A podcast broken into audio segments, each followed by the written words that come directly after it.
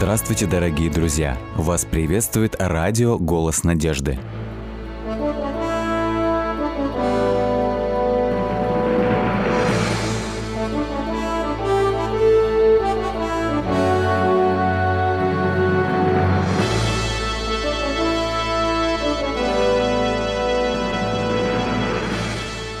Вас приветствует радиотелецентр «Голос надежды». В эфире программа «Великие пророки Библии» в студии Александр Болотников. Их называют большими пророками – Исаия, Еремия и Иезекииль, авторы самых больших книг Священного Писания, трудных для понимания современному читателю, однако без которых настоящий облик Библии невозможен. Передача седьмая, заключительная. Еремия – пророк-страдалец. Действительно, это название указывает на истинное страдание, которое перенес пророк Еремия, особенно в осажденном городе. Мы уже неоднократно говорили о том, что ради своего служения пророк Еремия пожертвовал своей личной жизнью полностью и без остатка. Когда царь Навуходоносор в третий раз осаждал Иерусалим в годы царя Сидекии в 587 году до нашей эры. Его вообще арестовали и не просто посадили в тюрьму. А, написано нам в 38 главе 6 стихе, его бросили в яму. Что это за яма? Это был такой подземный резервуар, куда накапливалась дождевая вода. Так как город Иерусалим находился в осаде, это было единственное источник пресной воды – его бросили в яму Малхи. Она, скорее всего, находилась во дворе этого царского чиновника. Ну и можете себе представить, скорее всего, воду из нее уже почти вычерпали, но из такого подземного резервуара невозможно до конца вычерпать воду. Еремию, скорее всего, по веревке через узкое горлышко спустили туда, где он оказался в грязи, как написано, и погрузился Еремия в грязь. И вот так провел Еремия несколько месяцев осады Иерусалима. Можете себе представить. Но и до этого Еремия не находился на свободе за то, что пророк постоянно указывал царю Сидеки на его проблемы, за то, что пророк постоянно говорил э, неприглядные вещи правителям Иерусалима, князьям, чиновникам он был брошен в темницу. Так, в частности, э, пророк обращает особое внимание на отношение иудеев друг к другу и ставит это как основной причиной почему Иерусалим будет предан на разрушение. В 34 главе пророк Еремия говорит о том, что необходимо отпустить рабов на свободу. Это очень важная глава, показывающая на то, как в Библии э, люди должны были поступать с рабами. Потому что сегодня очень многие богословы говорят о том, что Библия разрешала форму рабства, и когда мы говорим о рабстве, мы всегда представляем себе римских рабов в каменоломне типа Спартак или египетских рабов на строительстве пирамид, но здесь немножко другая ситуация – написано, восьмой текст 34 главы, слово, которое было Еремии от Господа после того, как царь Сидеке заключил завет с всем народом, бывшим в Иерусалиме, чтобы объявить свободу, чтобы каждый отпустил раба своего и рабу свою, еврея и евреянку, чтобы никто из них не держал в рабстве иудея брата своего. с одной стороны, Сидекия начинает бояться. Город осажден. И он понимает, очень хорошо понимает, что ситуация очень тяжелая. Однако же он не единственный, к сожалению, принимающий решение в этом городе. Он объявляет свободу рабам. Согласно закону Торы – раб покупается только на 7 лет. Обычно это человек, который либо посажен в тюрьму, а тюрьмы тогда не было, но наказан за воровство и не может заплатить в четырехкратном, пятикратном размере, и таким образом кто-то выкупает его, на 6 лет он становится его рабом, и это была форма тюрьмы – либо человек попал в трудное положение и продает себя в рабство, чтобы раздать долги. Но не более шести лет. В седьмой год необходимо было отпустить раба, а в юбилейный тем более. Но что происходит? После того, раздумав, стали снова брать назад рабов и рабынь, которых отпустили на волю и принудили быть их рабами и рабынями. 11 стих. Тора однозначно говорит в книге Левит 25 глава, что если человек попадает к хозяину в такое положение рабства из-за финансовых проблем, а это очень частые проблемы были, именно в это время, представьте себе, идет война, экономика полностью разрушена, не урожаи, Бог не дает благословения, и человек вынужден себя продавать. Но сказано однозначно, не господствуй над ним, не обращайся с ним, как с вещью бездушной. Здесь мы видим однозначно сказано, что их вновь поработили. И тогда Иеремия говорит – за то, что вы обратились и поступили справедливо, но потом раздумали, так говорит Господь Бог.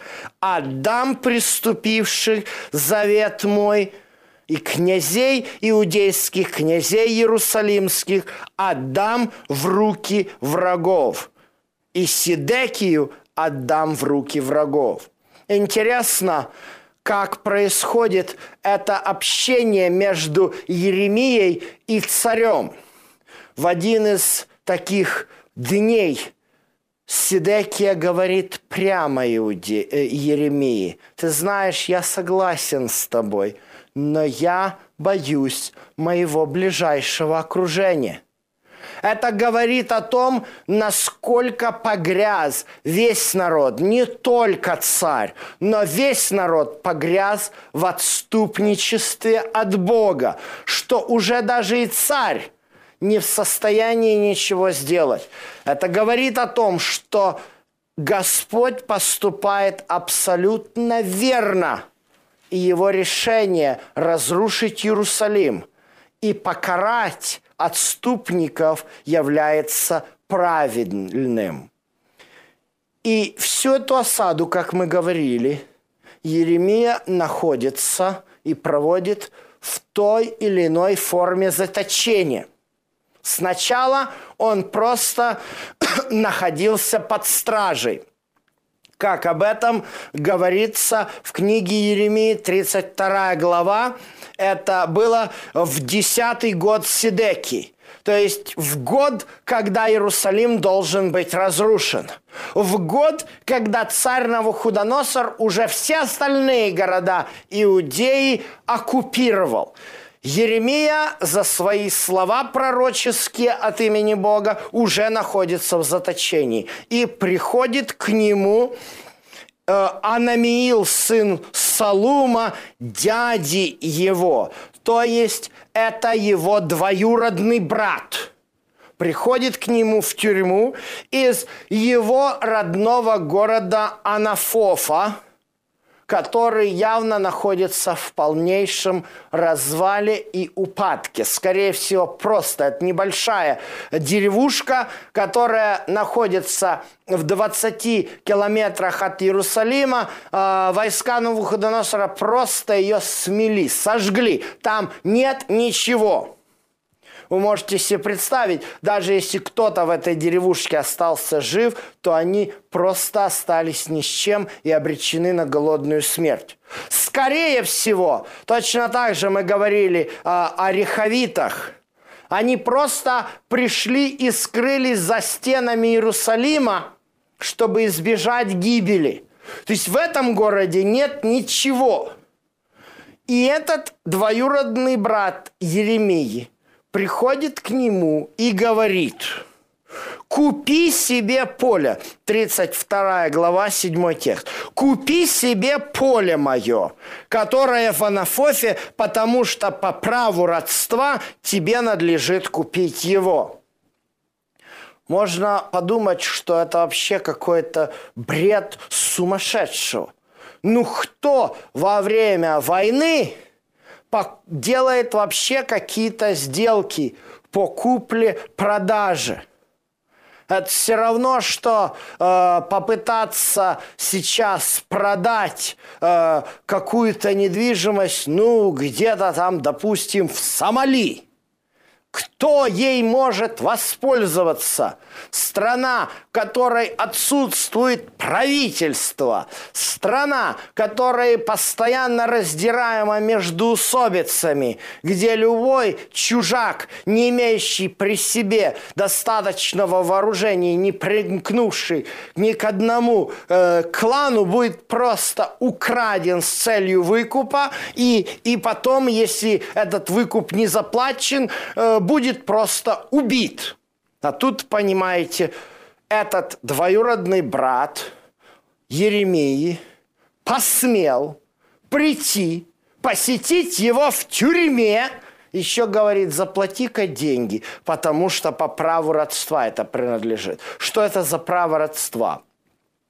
Дело в том, что согласно книге Левит, 25 глава, когда человек Э, не в состоянии себя обеспечить, он вынужден закладывать свое имущество. Это говорит о крайней бедности. Ну и это очевидно. Кто в годы этой войны не бедный? Естественно, кому нужно это имущество. Но когда это имущество заложено, согласно закону Левит 25 глава, родственники члены его семейного клана э, должны его выкупить. Купи поле мое в Анафофе, в земле Вениаминова, ибо право наследства твое и право выкупа твое. Купи себе. Извините, но зачем Еремии нужно это поле? Когда у Еремии вообще нет никаких, никакой семьи, и выйти из темницы ему не представляется возможным. И самое главное, он-то пророк – и он-то лучше всех от самого Господа знает, что через какое-то время все это будет разрушено, Иерусалим будет сожжен, и никого на этой земле не останется. Э, в предыдущих главах он уже написал во времена царя Ехонии, когда Ехонию уводили в плен, он уже написал тем, кто в плену оказался, берите дома, стройте, обустраивайте, устраивайтесь. То есть это поле, покупка. За сколько, посмотрите, он отвесил на весах серебро 7 сиклей серебра и 10 серебряников. Это не бросовая цена, по которой можно было бы купить такую землю – разваленную полностью, находящуюся во владении уже Навуходоносора. Это цена, что говорят у нас, докризисная. В нормальное время за один сикль серебра можно было приобрести несколько голов мелкого скота. Для чего это делается? Господь повелевает Еремии выкупить эту землю и говорит следующие слова. В 32 главе, начиная с 26 стиха, он обращается через Еремию следующими словами к народу. «И было слово Господне к Еремию, вот я Господь, Бог всякой плоти, и есть ли что невозможное для меня?» «Да, — говорит Господь, — я отдаю этот город в руки халдеев. Я увожу сынов Израиля в плен за то, что они прогневали меня» за то, что они устроили капище валом и осквернили святилище мое. Но вот, 37 текст. «Я соберу их из всех стран, в которые изгнал их во гневе моем, и возвращу их на место сие, и дам им безопасное житие, и они будут моим народом, а я буду им Богом». И в 43 стихе написано – и будут покупать поля в земле сей, о которой вы говорили. Это пустыня без людей, без скота, отдана в руки халдеям. И будут покупать поля за серебро и вносить записи, и запечатывать, и приглашать свидетелей в земле Вениаминовой. Так завершает Еремия свою пророческую речь и опять поднимает здесь один и тот же вопрос, одну и ту же проблему – возвращение израильского народа. Это уже третий раз встречается конкретное обещание Бога вернуть свой народ из плена. И опять же по контексту мы видим, что это пророчество относится ко времени вавилонского пленения и не может относиться автоматически к настоящему времени. Однако есть еще одна интересная деталь, о которой следует здесь заметить. Очень часто многие проповедники говорят о покупке земли Еремией как о надежде на второе пришествие. Здесь эта аналогия не совсем подходит, потому что когда Господь придет на эту землю, уж точно на этой земле нам здесь ничего не нужно будет. А когда мы вернемся, чтобы заселить новую землю, то, естественно, того поля мы уже никогда не найдем, а все будет нам дано даром. Но здесь есть одна интересная деталь. 10 стиха написано, что когда Еремия заплатил эту сумму 7 сиклей серебра и 10 серебряников и записал в книгу и запечатал ее и пригласил к тому свидетелей. Что это за книга, которую он записал? Эта книга не есть купчая запись. В одиннадцатом стихе дальше составляется купче, договор купли-продажи, которую он передает воруху. Однако же здесь записано что-то в книге. Ну, очевидно, что это не есть такая вот шитая книга – Речь здесь идет о еврейском слове «сефер», который означает «свиток». Что Еремия записал в этом свитке? Это типичный свиток, который представляет собой опись долгов. Дело в том, что его двоюродный брат Анамиил продает это свое имение, потому что он задолжал – в этом свитке записана опись долгов, которые Еремия заплатил. Иными словами, И вот эти вот семь сери... сиклей серебра и десять серебряников – это то, что его двоюродный брат должен кому-то.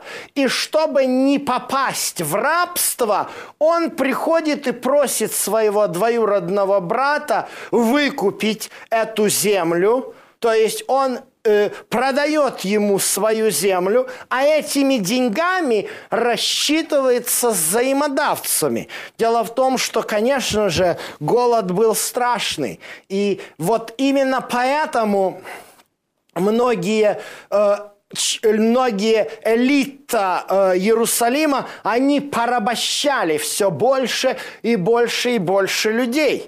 Этот Анамиил он, конечно же, делает безумную вещь, но у него другого выхода нет. Он не хочет идти в рабство к тому, кому он задолжал деньги, потому что у него нечем пропитаться. Купчая, вот эта книга, помимо купчей записи, является как раз списком долгов. И этот образ очень конкретно используется Иоанном в книге Откровения. Когда в 4 главе Бог Иоанну дает возможность взойти на небо, Иоанн оказывается у престола Божьего в небесном святилище, и там у престола есть запечатанная книга. Это таким образом в такие свитки за семь печатей запечатывается опись долгов. Тот, кто может раскрыть эту книгу, а Еремия как раз имел на это право, раскрывает книгу тот, кто оплатил эти долги. И никого не нашлось там, в небесном святилище, кто бы осмелился раскрыть эту книгу. Только Агнец закланный мог это сделать.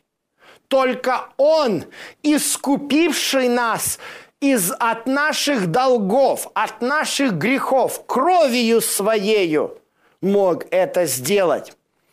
Точно такое же выражение используется в посланиях Павла, где Павел говорит о рукописании, написанном против нас. Вот это греческое выражение «хиерографон» часто ошибочно относят к книге закона – но книга закона никогда не называется нигде, ни в каком источнике рукописью. Но если мы посмотрим, как слово «хиерографон» используется в других источниках, греческих и сирийских источниках, мы обнаружим, что речь здесь тоже идет о долгах, о, о долговых записях. И поэтому Иисус – эти долговые записи пригвождает к кресту, делая нас свободными. Выкупив поле у своего двоюродного брата, Еремия освободил его от угрозы рабства. Наш Господь и Спаситель Иисус выкупил нас из рабства греха раз и навсегда, заплатив за это своей собственной жизнью.